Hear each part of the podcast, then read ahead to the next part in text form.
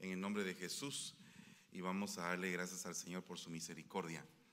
Padre que estás en el cielo, te damos gracias, te bendecimos en esta mañana por tu gran misericordia, por tu gran amor, por todo lo que tú has derramado en estos días a través de este poder de la oración. Te vengo rogando que cada día más tengamos siempre personas que deseen, Señor, orar con nosotros, que deseen hacer esos grupos de oración para que podamos, Señor, presentar delante de ti nuestra adoración y también nuestras peticiones. Te damos gracias en el nombre maravilloso de Jesús, suplicándote en esta mañana una palabra apostólica, profética, evangelística, pastoral y magistral en el nombre de Jesús. Amén y amén. Den un fuerte aplauso al Rey de la Gloria. Gloria a Dios, gloria a Dios. Yo creo que definitivamente una de las cosas que pasamos los pastores muy eh, eh, difíciles es el hecho de que muchas veces se le dedica tiempo a una persona, se le dedica tiempo a una persona eh, por años, se le trabaja su alma, su corazón, se le ministra, se le ora, pero llega un momento en que no cambia no cambia su manera de ser, eh, porque de alguna manera como que le cuesta entender lo que recibe, ¿verdad? Mientras que hay otras personas que tal vez uno no les da tanto, pero que cambian, porque tienen un nivel de entendimiento mucho más grande. De igual manera pasa con nuestros hijos. Yo no sé si todos sus hijos tienen el mismo nivel de entendimiento, pero hay algunos hijos que uno les habla un poquito y hacen caso inmediatamente. Y hay otros que uno puede pasar tiempo explicándoles y diciéndoles y no entienden muy fácilmente o no lo quieren entender, que eso es otra cosa. Una, una situación es que tú seas entendido y otra cosa es que tú rechaces el deseo de entender lo que a ti te conviene. ¿Verdad? Porque muchas veces nosotros no nos damos cuenta de que nos están dando un consejo que nos va a servir para la vida, para mejorar nuestra calidad de vida. Por ejemplo, el caso de la vacuna. Yo no sé cuántos de ustedes han visto los acontecimientos que han estado sucediendo estos últimos días, pero el nivel de contagio ha aumentado tremendamente. Y a pesar de eso, hay personas que no entienden. Y está el medio ahí, está la forma para poder en algún momento no enfrentar una gravedad, pero la gente no quiere entender. Y entonces se, excusan de un montón de cosas, conspiraciones, problemas y todo, pero no nos damos cuenta o no, no entramos en el entendimiento que hay una gran cantidad de medicina que muchas veces tomamos y no sabemos ni siquiera cómo fue hecha. Entonces el asunto es que la información, eh, la comunicación la, hacen de una forma tan mediática que quieren manipular a una masa o a todo el mundo hacia un punto y rebelarse en contra de algo que nos puede ayudar. Y yo pregunto, ¿no será que estas mismas personas que están diciendo que no se vacunen también pueden ser pertenecientes a un grupo o a, un, a, una, a una estratagema que haga que la población no se vacune para que se muera? O sea, habría que pensar los dos puntos, porque a veces no razonamos, eh, eh, razonamos solo uno. Decimos, no, que el sistema, que la bestia, que aquí, que allá. Yo estoy plenamente convencido de que mi nombre está escrito en el libro de la vida y que eh, al estar escrito en el libro de la vida, la marca de la bestia a mí no me, no me, no me pertenece. De eso estoy totalmente seguro. Entonces, no tengo yo por qué temer. Pero sí tengo, hay varias cosas que si yo no entiendo, esas cosas puede ser que sean peligrosas para mí. Eso es a nivel de vacunación, pero imagínense a nivel de un consejo, a nivel de una guianza, de una enseñanza que tú puedes dar y le puedes decir a un, a un trabajador. Ya, ya no, no, hablemos, no hablemos del miembro de la iglesia. Tú tienes varios trabajadores y dentro de los trabajadores vas a encontrar gente muy entendida que con una orden inmediatamente van a hacer caso. Y va a haber otro tipo de personas que su nivel de entendimiento va a ser tan pobre que aunque les des miles de indicaciones, ellos no van a querer avanzar. Yo en lo particular te quiero hacer una pregunta. No sé a qué grupo pertenezcas, pero sería bueno que tú en tu mente te contestaras y pensaras qué tanto nivel de entendimiento tienes tú para las cosas. Porque actualmente vivimos una sociedad muy viciosa. Todas las sociedades a través de la historia de la humanidad han tenido diferentes tipos de vicios, ¿verdad? Usted puede darse cuenta que en el tiempo del Imperio Romano ya habían terribles vicios, desenfrenos, orgías, lujurias. En el tiempo del Señor Jesucristo, cuando estuvo aquí en la tierra, ya existían todos esos desenfrenos. Pero como que ahora, al nivel de que va aumentando la población mundial, como que estos tipos de desenfreno se han generalizado. Y, nosotros como, como personas ya adultas tenemos que tener la responsabilidad de dejarles un legado a los jóvenes. Y tenemos que esforzarnos para poderles entregar ese legado que les va a servir para ellos tener éxito y triunfar. Porque el camino del éxito no es fácil. El camino del éxito es sudado, es sufrido. Se necesita experiencia, se necesita conocimiento. Y por sobre todas las cosas, para tener éxito se necesita tener entendimiento. Tú no podrías alcanzar el éxito si no tienes entendimiento. Entonces, hay una esclavitud moderna, porque muchos pensamos que la esclavitud es solamente aquel abuso de, los, eh, de aquellos que trajeron eh, africanos para estos sectores a ponerlos a trabajar con trabajos verdaderamente forzados. Y eso definitivamente es una esclavitud y fue una barbarie. Pero el punto es que ahora hay otro tipo de esclavitud. Y ese tipo de esclavitud moderna tiene a una sociedad de jóvenes metida en ciertas cosas que no les permite eh, encontrar el camino que les va a conducir al éxito. Y nosotros como padres tenemos que encaminarlos, pero ¿qué tanto nivel de entendimiento tienen? Porque mire, está el sabio, está el inteligente y está el tonto. El sabio es el que aprende de los errores de los demás y él corrige su vida y no necesita experimentar, porque ve en los demás y agarra experiencia del error ajeno. El inteligente todavía aprende de sus propios errores y cambia, pero el tonto, a pesar de que se lo está llevando el río, no quiere entender. Entonces, nosotros tenemos que pedirle al Señor que hoy, hoy, seamos liberados de todo espíritu de esclavitud. O sea, para ser más claros, de todo tipo de adicción que no nos permite superarnos. ¿Verdad? Yo no sé si usted tiene alguna situación en su vida que le hace perder el tiempo. Algunos en algún, en algún en algún instante empiezan a pensar y dicen, hermano, demasiado trabajo, demasiada carga, demasiada presión, mucha situación que tenemos que hacer. ¿Será que esas presiones, esas cargas, ese trabajo excesivo, lo tienes porque no has tomado buenas decisiones? Y si no has tomado buenas decisiones, ¿no será que en algún momento eres carente de entendimiento?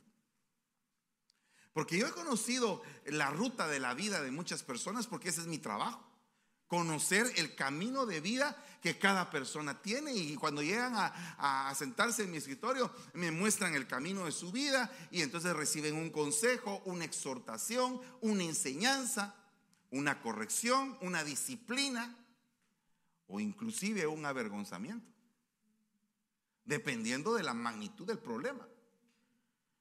Porque hay problemas que se necesita sufrir el avergonzamiento también y eso es parte de la vida. Entonces, el tema del día de hoy se llama vida de esclavo. La primera pregunta es, ¿cómo piensas? Pregúntate tú, ¿cómo piensas? ¿Cómo te gusta pensar acerca de ti? ¿Qué quieres hacer contigo? Tú no eres tu propietario, Dios es tu propietario. Pero te ha dado mayordomía y gobierno para que tú gobiernes tu vida. O sea, Dios es tu propietario, pero te deja comer lo que tú quieras, aunque te enfermes. ¿Verdad? Dios es tu propietario, pero, pero definitivamente tú tienes un libre albedrío para tomar decisiones y saber a dónde te vas a encaminar. Pero Dios es tu dueño. Ahora, el punto es qué tanto tú reconoces que Dios es tu dueño. Y si reconoces que Dios es tu dueño, ¿cuál es la relación que quieres tener con Él? ¿Quieres tener una relación donde tú eres su esclavo? ¿Donde tú eres su siervo? Donde tú eres su hijo, donde tú eres su heredero. ¿Qué te gustaría a ti ser? ¿Cómo te gustaría ser? ¿Cómo te gustaría tener la relación con tu padre? ¿Te gustaría tener una relación como que tu padre te tratara como esclavo? Porque mire hermano, hay hijos que uno tiene que, que obligarles para que hagan las cosas. Y tienes que hacerlo porque tienes que hacerlo. Y si no lo haces, tal cosa o tal otra, tal. Una vida terrible.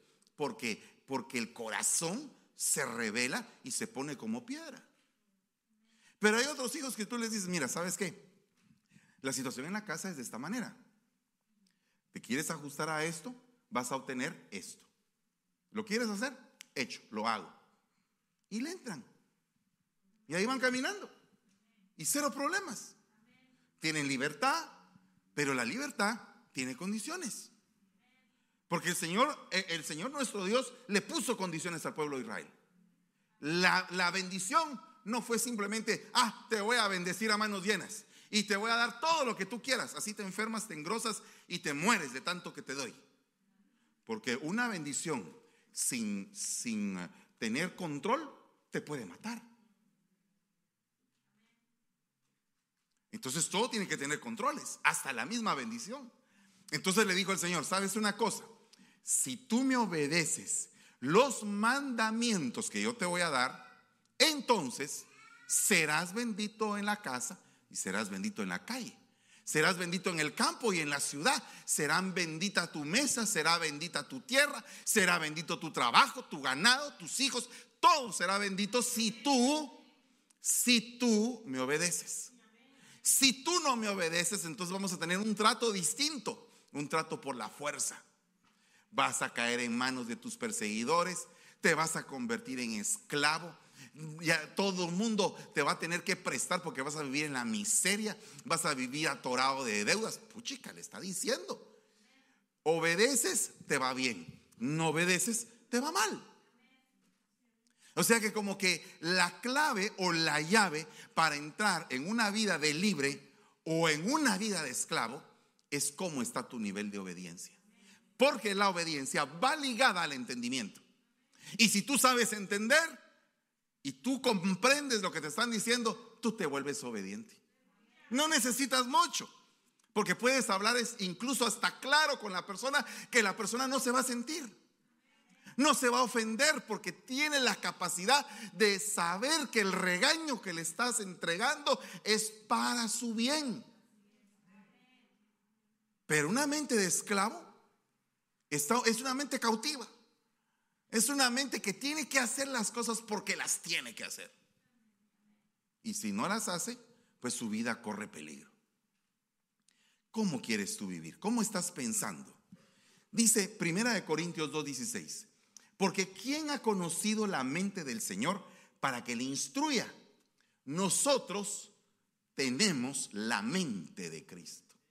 Ala, solamente observe esa afirmación. Usted y yo tenemos la mente de Cristo. Y si, tenemos la mente de Cristo, ¿por qué hay tantos esclavos entre nosotros? ¿Por qué será que tenemos tantos problemas? ¿Por qué será que eh, se discute tanto? Hay tanta ira, hay tanto celo, hay tanta envidia, hay tanta violencia, hay tanta persecución. Eh, ¿Por qué hay tanto maltrato dentro de la misma iglesia? ¿Por qué hay vicios? ¿Por qué hay que estar liberando? ¿Por qué es que hay que estar continuamente reprendiendo actitudes, eh, exhortando a los hermanos? ¿Por qué? Si tenemos la mente de Cristo. Si tú tienes la mente de Cristo y yo tengo la mente de Cristo, tenemos una mente elevada, hermanos. Una mente elevada en el rango de obediencia. Una mente e, elevada en el rango de entendimiento y de sabiduría. Una mente elevada en el rango del amor. Una mente elevada en el rango de la paciencia. Una mente elevada en el rango de la paz. Imagínese usted. Qué tremendo es que dice, ¿quién ha conocido la mente del Señor? Y entonces afirma y dice, nosotros tenemos la mente de Cristo. Por lo tanto, al tener la mente de Cristo, accesamos a los pensamientos de Dios. Porque dice la Biblia que tus pensamientos no son mis pensamientos, ni tus caminos mis caminos. Pero cuando tenemos la mente de Cristo, ese versículo queda borrado. Porque entonces el camino de Dios es mi camino. El pensamiento de Dios es mi pensamiento. El actuar de Dios es mi actuar. La llenura de Dios es mi llenura. Entonces ahí es donde empiezas a, vivir verdaderamente libre. Y dices, conoceréis la verdad y la verdad os hará. ¿Y qué es lo contrario a esclavo? Libertad. Entonces el que sabe vivir con la mente de Cristo, vive en libertad. Tremendo, ¿verdad?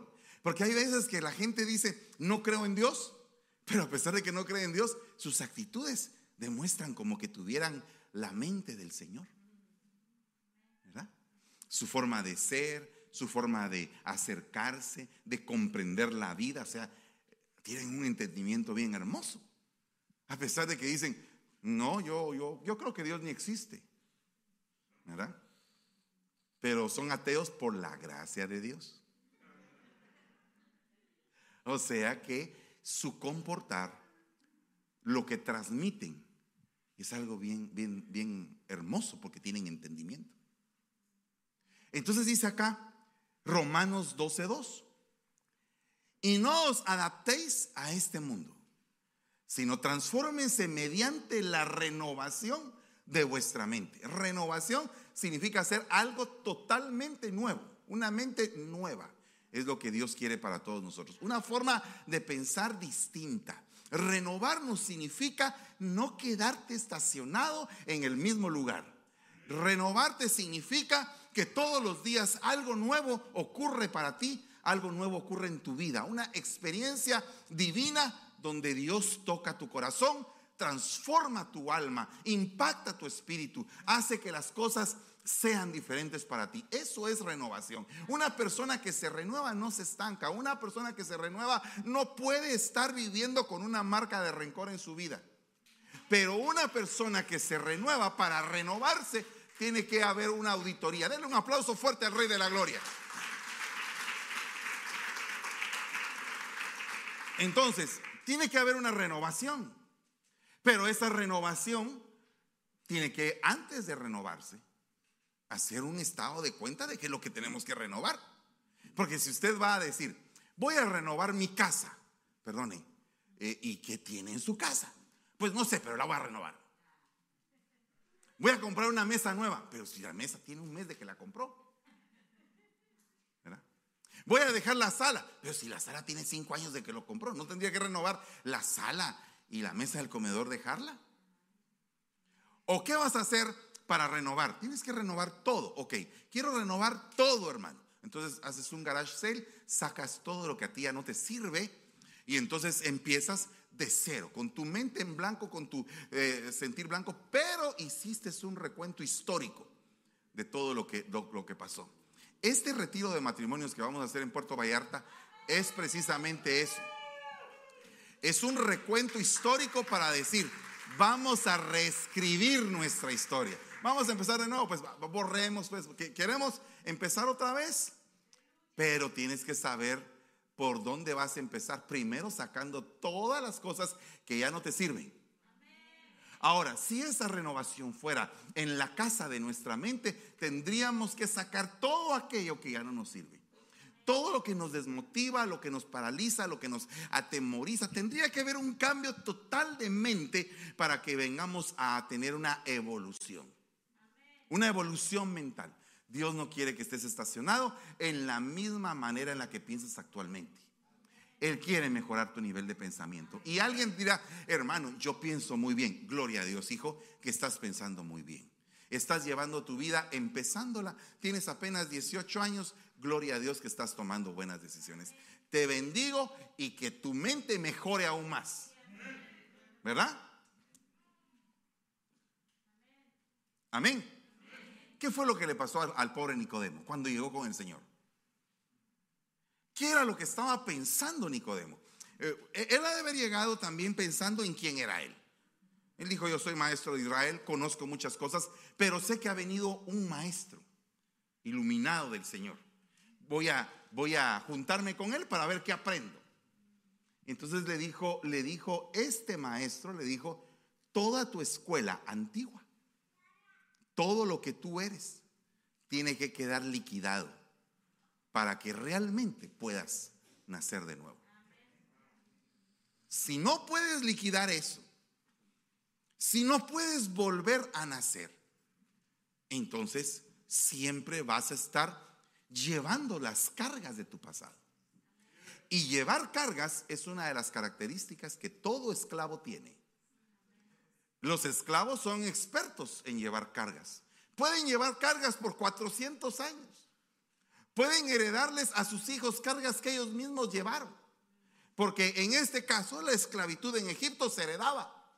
Porque tus padres eran esclavos y los hijos nacían esclavos.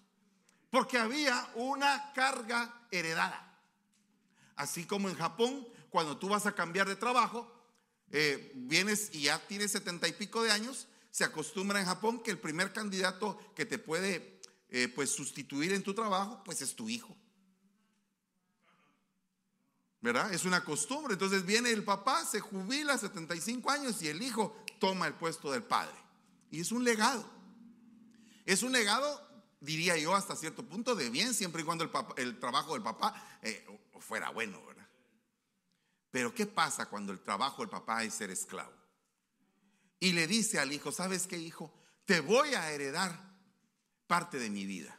Aquí está una tu caja de deudas una tu caja de tarjetas de crédito que no he pagado, una tu caja de un montón de problemas. Esta es la caja que te toca llevar. Pero ¿qué es lo que tiene que hacer un papá que quiere que su hijo paz se levante? Cancelar esas deudas, cabal, cancelarlas y decir, a mí me tocó una herencia de esta manera, pero a ti te va a tocar una mejor herencia que el que me ha tocado a mí, porque me he esforzado para que tú tengas algo mejor que yo y que tú puedas ser más exitoso que yo. Porque no puede ser que nuestros hijos tengan un fracaso tan grande cuando nosotros lo que les hemos heredado es una vida de bendiciones. Y así es como se va trasladando eh, eh, el nivel de vida. Entonces no puedes estar hoy heredándole a tus hijos esclavitud. Para, para, para, ir como que centrando el tema, no puedes heredar esclavitud a tus hijos. ¿Y cómo lo vas a hacer? obedeciendo. ¿Cómo lo vas a hacer? Entendiendo. ¿Cómo lo vas a hacer? Comprendiendo la libertad que Dios te ha dado, entendiendo su bendición, obedeciendo sus mandamientos, entendiéndolos y poniéndolos por obra. Porque eso va a permitir que cada día tengas una mejor vida. Observa tú la parte de Dios que tienes. Y vieras que la parte de Dios que tienes es bien linda. Preciosa. Yo reconozco la parte de Dios que muchos de ustedes tienen y yo veo que ustedes tienen una parte de Dios muy hermosa. Pero no hablemos ni del viejo ni de la vieja. Porque el viejo y la vieja que están sepultados desde el día que te bautizaste quieren revivir, quieren tomar fuerza, quieren tomar control otra vez, quieren hacerte ver que tienes un pasado de dolor, de quebranto, de miseria, de fracaso, de fraude, de mentira. Y eso es lo que te, eh, eh, quiere ahora volver el enemigo a agarrar tu carguita para volverla a poner. Esta semana yo le estaba preguntando al Señor, Señor, ¿de qué es lo que tú quieres que yo hable? Dile a mi pueblo que yo no los he llamado a tener vidas de esclavo. Yo no quiero que ustedes sean esclavos, dice el Señor. Entonces todo el que quiera ser esclavo es porque quiere, pero no porque el Señor lo quiera. El Señor te quiere hacer como libre. Le estaba, estaba contando a mi esposa hace unos días acerca de la tierra de Canaán. Abraham le heredó a Isaac la tierra de Canaán con sus pozos. Y Jacob vivía en Canaán. Pero tenía un montón de hijos, cuatro mujeres y doce hijos. Y todos estos se malmataban entre ellos. Se odiaban. Eran medios hermanos unos con otros eran medios hermanos. Y, entre los que eran hermanos como que hacían sus clanes, ¿verdad? Entonces vos sos mi puro hermano de sangre, pero aquellos somos medios hermanos. Y ese era el inicio de aquella familia. Y era un inicio pobre, mísero, porque venía arrastrando Jacob una, un problema que él tenía. Que él cuando le gustaba algo y tenía la oportunidad de agarrarlo, lo agarraba de una manera, aunque no fuera muy ética. O sea, le gustaba, como quien dice, el camino fácil. Le voy a poner un ejemplo. Un joven está formando su futuro. Dos jóvenes. Un joven tiene el acceso, los dos jóvenes tienen el acceso a poder vender eh, eh, droga. Pero saben que el vender droga les va a parecer a ellos muy sencillo ganar un montón de plata, aunque sea ilegal. Mientras que hay otro joven, ese es uno, y el otro joven también tiene la misma tentación, pero decide irse por el trabajo duro, por el estudio, por el esfuerzo, por sudar la camisola, por, por fracasar en la vida, levantarse otra vez, sacudirse y seguir adelante. Al final de la vida, el que hizo las cosas de esta manera fácil, pero truculenta, al final de la vida va a tener una vida destrozada. Y el otro, aunque le fue en feria, aunque fue cayendo y levantándose y sacando la casta, a ese al final va a tener una vida de satisfacción. Cada quien elige lo que quiere. Porque llega un momento en que uno incluso como padre ya no puede hacer mucho por decirles a sus hijos qué tienen que hacer. Y entonces llega el momento de la repartición de la herencia. Hay un día de la repartición de la herencia. El hermano menor dice, eh, padre, ¿qué es lo que me tienes para mí? Porque yo me quiero ir de esta casa. Ya tu cobertura me gusta y todo, te quiero mucho, pero mm, besitos, bye bye. Me voy. Y entonces el padre tiene que decir, que te vaya bien, hijo, aquí está tu parte de la herencia. Agarra al otro y le dice, ¿sabes qué? Eh, como ya le di a tu hermano la parte que le toca, a ti también te voy a dar tu parte. Y le dio a los dos su parte. Pero viene el hijo pródigo y por una falta seria de entendimiento lo que primero no comprendió fue la paternidad que tenía. Error número uno del cristiano es no comprender el tipo de Dios que uno tiene. ¿Quién es tu Dios? Tu Dios es tu Padre. Y dice la Biblia, no quiero que ustedes tengan un espíritu de esclavitud para que vuelvan al temor. Yo quiero enviarles a ustedes un espíritu de adopción para que cuando ese espíritu de adopción esté en ustedes, ustedes puedan olvidarse de su tiempo de esclavos y decirle, papito, para ti todas las cosas son posibles. Yo tuve dos enseñanzas, se los he dicho muchas veces, la enseñanza de mi padre y la enseñanza de mi abuela. Y la enseñanza de mi padre era, no tengo, no puedo, no se da. Usted es pobre y ya se acabó. La enseñanza de mi abuela era totalmente distinta. Usted puede, nosotros lo vamos a lograr. Hay que pedir al Señor para que el Señor nos lo otorgue. ¿En qué punto? ¿Qué es lo que tú quieres pensar? Es la pregunta de hoy. ¿Cómo pensaría un esclavo? Un esclavo hasta su misma manera de pensar lo ata. ¿Por qué? Porque cuando aquellos iban camino el desierto, todavía estaban pensando en los ajos, en los pepinos, en las cebollas que comían en Egipto, pero no se habían dado cuenta de su libertad.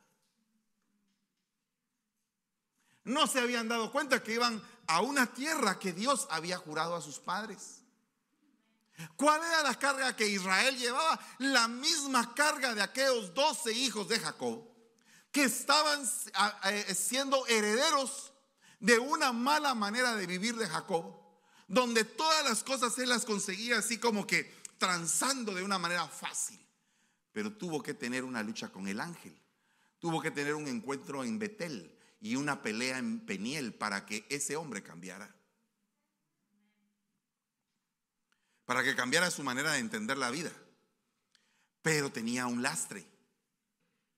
Y ese lastre sus hijos lo estaban pagando ahora porque la genética había sido heredada. Entonces ahora los, hijos querían hacer lo que querían, querían pelearse entre hermanos. Ese mismo conflicto que había entre Esaú y Jacob fue trasladado a los hijos de, Jacob. Y ahora los hijos se peleaban y todo. Y, y aparte de esto, lo truculento de Jacob, que él había roto, lo volvió a agarrar Labán con sus hijas. Entonces, fíjense el ciclo, porque, porque lo truculento de Jacob, Jacob había tenido su Betel y su Peniel, pero ni Lea ni Raquel habían tenido Betel ni Peniel. Y, y, Lea y Raquel eran hijas de un tramposo diez veces más fuerte que Jacob. Entonces ahora estas dos se pelean. Entonces mire, pelea entre dos hermanos. Jacob venía de una pelea con su hermano Esaú. Esa pelea él la sanó, se restauró, pero se juntó con un par de hermanas que se odiaban. Y él era el esposo de las dos hermanas. ¿Se da, usted cuenta cómo, cómo juega de duro la vida? Pero ¿por qué cree usted que juega duro? Porque, porque el enemigo quiere hacerte esclavo. De una o de otra manera quiere que pierdas tu bendición. De una u otra manera quiere arrebatarte lo que ya conseguiste en el Señor. De una u otra manera lo que quiere es destruirte y va a usar a la gente cercana, incluso a la de tu misma casa, para que ese hombre viejo resucite y se levante. Y entonces estás en una pelea espiritual, porque muchas veces la gente dice, no, eh, eh, el hermano, ¿cómo le va de bien? La hermana, ¿cómo se ve de bonita? Pero no saben la batalla interior que esa gente tiene. No sabe los pensamientos que se cruzan, porque los pensamientos y el peso del corazón solo Dios lo puede definir. Entonces la, la gente está pasando por un problema mental, por una guerra en su mente donde el hombre viejo quiere volver a llevarte al espíritu de esclavitud. Por eso es que dice, cuando renuevas tu mente, entonces tienes el poder de verificar. Tienes ya eh, como que una mente más certera para escoger entre lo bueno, lo aceptable y lo perfecto. Lo bueno es el atrio, hacer lo bueno. Lo aceptable es lo que ya le agrada a Dios. Y lo perfecto es lo que vas a alcanzar. Una mente renovada tiene que ser renovada en tres dimensiones. Una mente renovada tiene la capacidad de poder discernir. Una mente renovada tiene la capacidad de poder decir, no quiero eso. Eso no me sirve. Eso no me conviene. Eso no me edifica. Una mente renovada, una mente entendida, es una mente que dice, esto es malo, me voy a apartar. Esa es la mente renovada. Entonces nosotros, para tener el poder de salir de la mente de esclavo, Usted me dice, tengo que reprender. Claro que tiene que reprender, porque el primer poder que viene para su vida es el poder espiritual. Amén. Usted no puede decir, mire, yo lo voy a hacer por mí mismo, porque hay muchas personas que dicen, no voy a fumar, no voy a fumar, no voy a fumar, no voy a fumar, no y se para echando el, cigarro. ¿Verdad? Hay otras que dicen, no quiero, no quiero beber, no quiero beber, y paran bebiendo. O sea que no tienen freno, no tienen el poder para frenarse. Ok, pero esas son cosas bien sencillas, como decir pecados que vienen de afuera hacia adentro, porque el cigarro está afuera y viene hacia adentro. El alcohol viene de afuera hacia adentro, pero hay cosas que están adentro y que van para afuera y que son más peligrosas, como la envidia, como el rencor, como los celos. Eso no se ve, no se ve como un cigarro o no se ve como una botella, pero son igualmente o más dañinos que lo primero. Y entonces, ¿qué tenemos que hacer? Bueno, reprendemos. Entonces le pedimos al Señor, Señor, renueva mi mente, renueva mi mente, renueva mi mente. Padre, cambia mi manera de pensar, cambia mi manera de vivir, cambia mi manera de ver la vida. Pero hay un problema. El problema es que necesitas tener diferente tipo de hábitos. Porque si no cambias tus hábitos, sigues con los mismos hábitos de esclavo sigues haciendo lo mismo y quieres esperar resultados distintos. Si tú quieres hacer, tener resultados distintos, tienes que tener diferentes hábitos. No me vas a decir tú que mi hermano me propongo adelgazar y te echas hamburguesas todas las noches. Pues es solamente una proposición, pero no vas a poder adelgazar tan fácilmente. ¿Verdad? Porque, porque el hábito va, va relativo o va correlacionado a lo que tú te comprometiste a hacer. Entonces la vida del cristiano tiene que tener nuevos hábitos, nuevas motivaciones, nuevos deseos.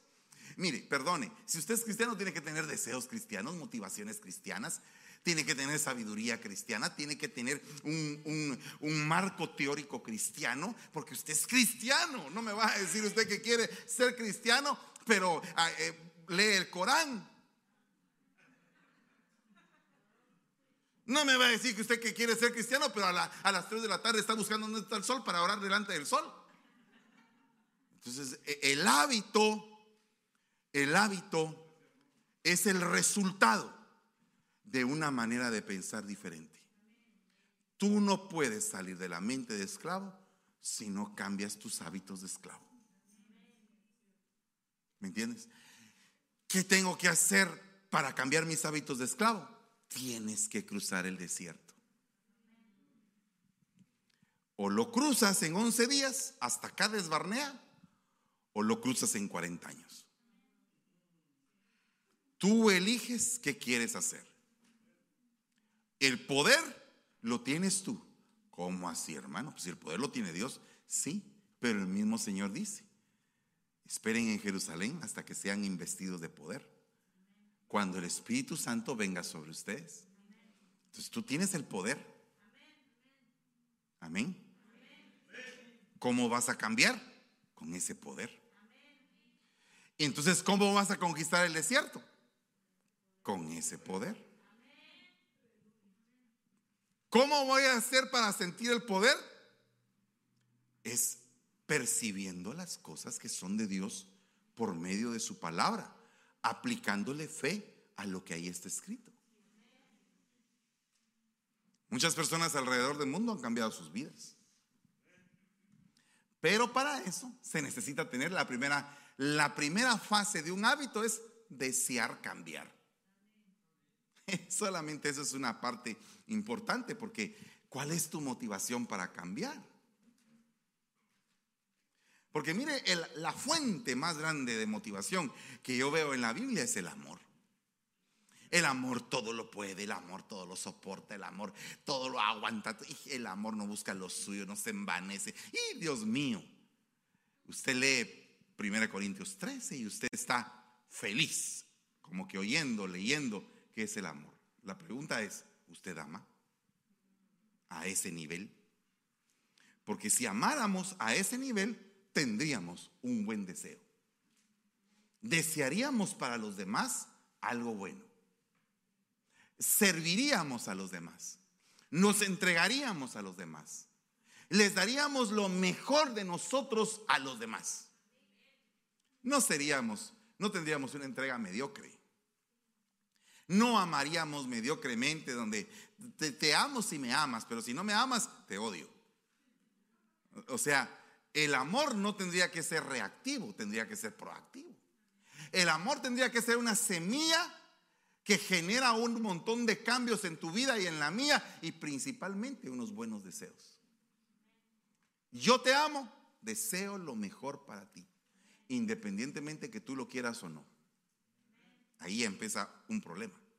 Porque puede ser que yo quiera lo mejor para ti, pero tú no quieres lo mejor para ti mismo. Entonces uno te puede dar un consejo, pero tu nivel de entendimiento está muy bajo y dices, este lo que quiere es regañarme. Este pastor lo que quiere es, es darme una buena regañada y sentirse que lo sabe todo. No, aquí somos, todos somos muy necesitados. ¿Verdad? Todos somos necesitados. Pero tenemos al Rey de Gloria. Y Él nos ama. Y Él dice, quiero que cambies tu forma de pensar. Amén. Quiero que cambies tu forma de pensar. Entonces, a la hora de desear cosas buenas, tu motivación cambia. Por favor, ¿quiénes de, de ustedes les gustaría aprender un instrumento? En lugar de estar peleando en la casa. Ocupen esa hora que van a pelear en aprender un instrumento. Es que sale muy caro, hermano. No, no sale caro. Usted agarra el YouTube y empieza a ver tutoriales. Y todos los tutoriales. Mire, haga lo que hacen los, los jóvenes. ¿Usted quiere tener vida de joven siendo ya adulto? Vea lo que hacen los jóvenes. ¿Qué hacen los jóvenes? Los jóvenes lo que hacen es tutorial. Todo es tutorial. Ahora toda la enseñanza está en el YouTube. Usted dice, ¿por qué mi hijo está aprendido ahí en el YouTube? Pues porque algo está aprendiendo. Que sea bueno, eso sí no se lo garantizo. Pero lo que sí sé es que algo está aprendiendo ahí. Ahora, si usted agarra eso, porque sabe usted que antes para poder hacer eh, un trabajo de botánica en la escuela, uno iba allá en mi casa al Cerrito del Carmen. Y se, quedaba viendo uno todas las plantitas y le arrancaba una hojita a cada plantita y que esta hoja tiene de esta forma y que esta de otra forma y después uno las iba a poner de, eh, en medio de dos hojas de papel con unos libros arriba para que se secaran y después de 15 días de, secado entonces agarraba uno la hoja, la pegaba con, con glue, con, con, con serás gringo, con pegamento, con goma, con resistol, con engrudo eh, y pegabas tu hojita y le ponías abajo con letra de molde, todo el asunto. Ahora tú quieres ver una colección de hojas, pones ahí colección de hojas en el Google, ¡pum! Todas las hojas. No tienes que ir al Cerrito del Carmen. No tienes que esperar 15 días. ¿Por qué? Porque la vida cambió, es más rápida. Entonces ahora nosotros tenemos que ver qué podemos aprender. Hermanas amadas, ustedes que son tan, tan eh, ávidas tan dispuestas. Flores del jardín de Dios. Aleluya. Entonces, mire, pues, usted puede aprender ahí algo. Una su clase de cerámica, ¿verdad? Y después el horno de la casa quemado por tanto vaso que usted hace. Eh, una, su, una su forma de poder hacer florecitas, qué sé yo, tantas cosas. Cocinar, hacer mesas. A ver, por favor, ven para acá. Anuncia las mesas que estás haciendo. ¿Es lo que querés? Anunciar las mesas entonces. La hermana Maggie está haciendo unas mesas y está, eh, eh, las hace por, por, eh, por encargo. ¿Cómo, ¿Cómo, lo pueden pedir? ¿Cómo lo piden? En su Facebook ahí usted puede pedir su colección de mesas. ¿Verdad? Pero mire, es un deseo, una motivación, algo que te, que te apasione. Eh, eh, vaya, mire, ¿usted sabe cómo es que las suculentas se reproducen? Las suculentas. ¿Usted nunca sabe qué es ser suculenta? Ser una planta. Planta, sí. Ok.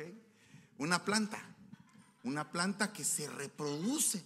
Uno compra unas cuantas y entonces uno agarra la hojita, la mete en una, en una, eh, ¿cómo se llama esto? En un litro de Coca-Cola y ahí la pone y le sale la raicita, después la siembra y suculentas y suculentas. Usted puede poner su venta de suculentas. Un día le dije a mi mamá, mamá, ¿por qué tienes tantos pericos? Porque los vendo, me dijo. Mira, esta periquita que está aquí, esa sí no la vendo tiene huevitos y huevitos y nacen y esa periquita salió, salió ponedora y le da plata a mi mamá vendiendo pericos. Tiene 80 años. Deseo de vivir. Deseo de vivir. ¿Tienes tu deseo de vivir para el Señor? Deseo de vivir, verdaderamente. Porque yo, no entiendo cómo a una persona se le puede ir el deseo de vivir. Aunque hemos pasado épocas así.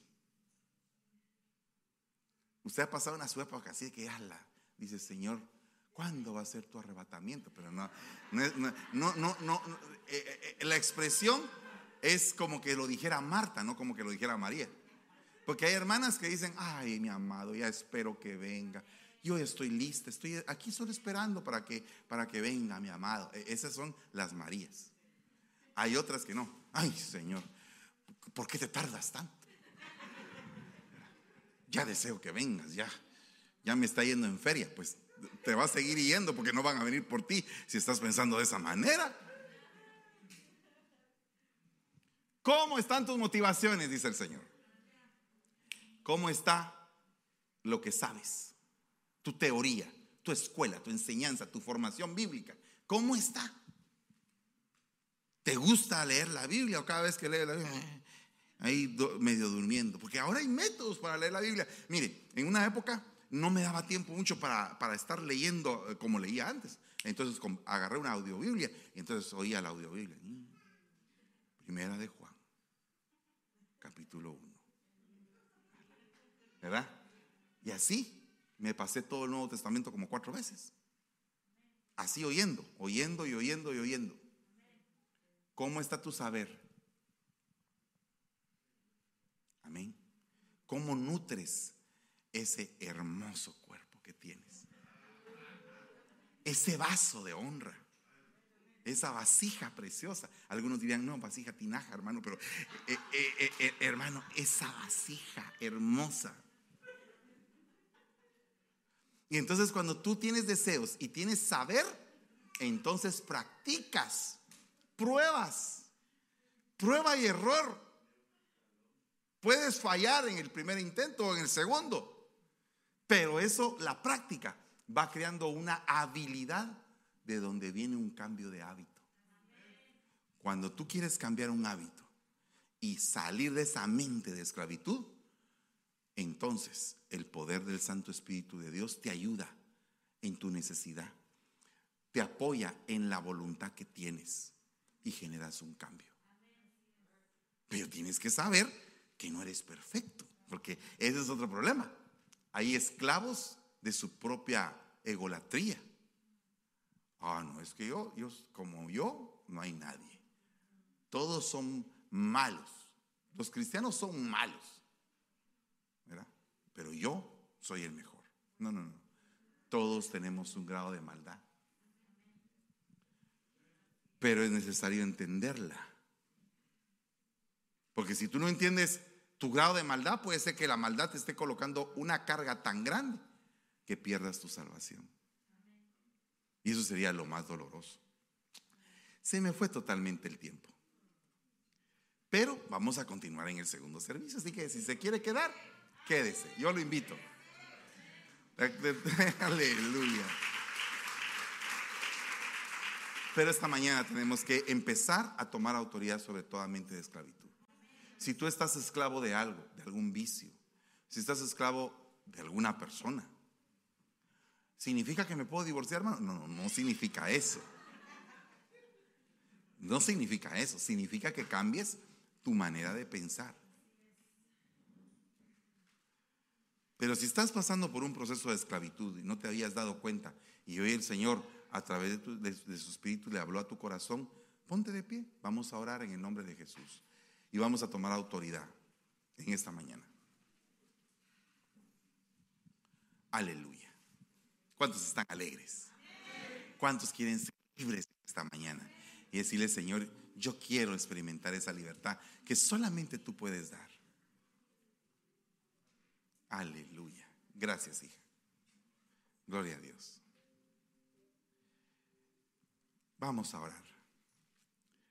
Todos aquellos que en algún momento se han sentido esclavos de la opresión, de la tristeza, de la soledad, de la amargura, de la angustia, de la aflicción de espíritu, de todo tipo de afán. En el nombre de Jesús, esta mañana venimos clamando, Padre, para que venga la libertad que solamente tu espíritu puede dar. En el nombre de Jesús. Libertad para amar, libertad para gozarnos, para tener paz, libertad que sobrepasa el entendimiento humano, porque es una libertad que no viene de voluntad de hombre, sino que es la libertad que solamente Dios te puede dar a través de su Santo Espíritu. Si deseas venir al frente, puedes venir y decirle, Señor, aquí estoy. Yo quiero, yo quiero salir de esa esclavitud que tengo. Quiero tener una mejor vida. Quiero cambiar. Quiero ser mejor. No permitas que el viejo hombre, con sus vicios, con sus problemas, con sus debilidades, con sus fracasos, quiera tomar control de mí. No permitas, Señor, que el viejo hombre me deje estancado en esta tierra sin poder aspirar a promesas celestiales, a promesas espirituales que solamente tú puedes dar.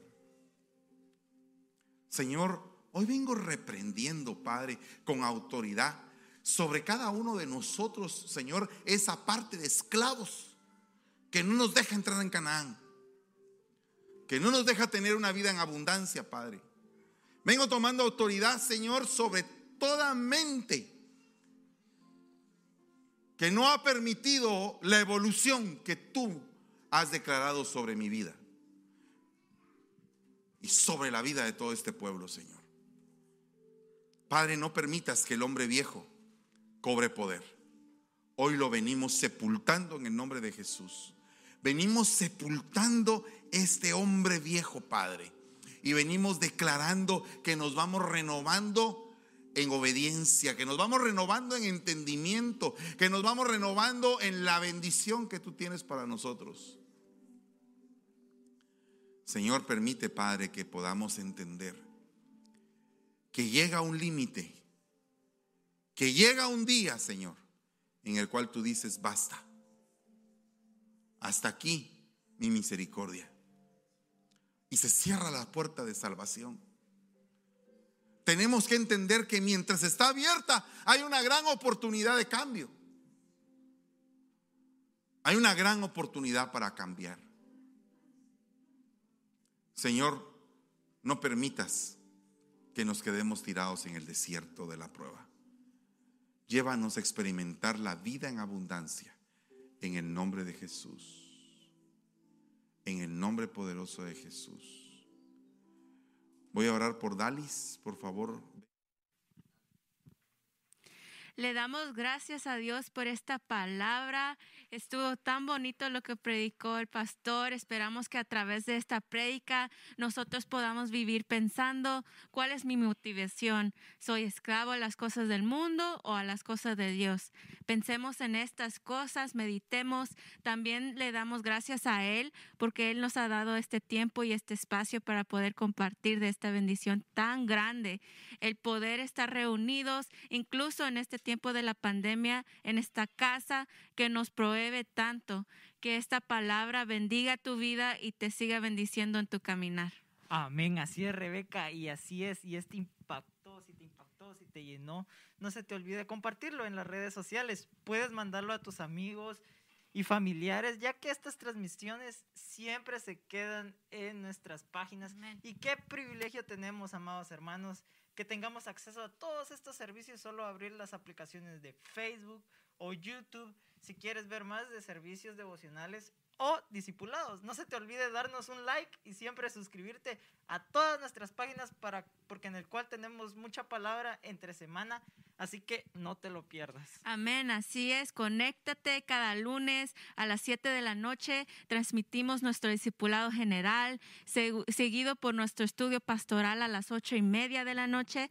Los martes a las 6 de la tarde nos unimos todos los jóvenes en Zoom para nuestro discipulado de jóvenes. Para la información, pueden mandarnos un mensaje al número en la pantalla. Así es, después a las siete y media de la noche en Facebook transmitiremos nuestra escuela profética, seguida por nuestra escuela evangelística a las ocho y media. Cabe mencionar que a la misma hora en Zoom tenemos nuestras propias clases de doctrinas. Tenemos clases de corderitos que son para todo aquel nuevo siervo que está empezando a congregarse con nosotros. Ahí aprenden la visión y la misión de esta casa y el ministerio que se ha levantado en el área de la bahía. También tenemos clases de doctrina básica y doctrina intermedia para inscribirte. Mándanos un mensaje al número que están en las pantallas. Amén, amén. Suscríbanse. Los miércoles, jueves y viernes tenemos nuestros servicios generales, todos virtuales, que empiezan a las siete y media de la noche y a través de Facebook y YouTube.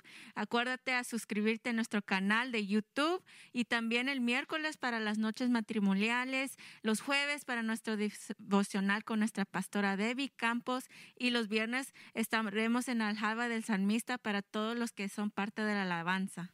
Y asimismo los sábados a las 5 de la tarde transmitimos todos nuestros servicios de jóvenes en inglés.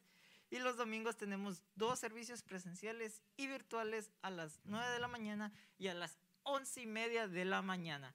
Así es que definitivamente hay mucho para recibir en esta semana. Les queremos animar a que te conectes a esta semana, siquiera solo por un tiempo en tu semana.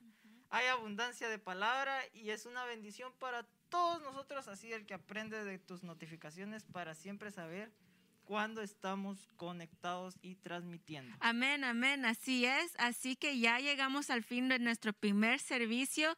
Quédense conectados con nosotros, sigará la prédica, el pastor Fernando. Ahorita en unos momentos empezaremos nuestro segundo servicio.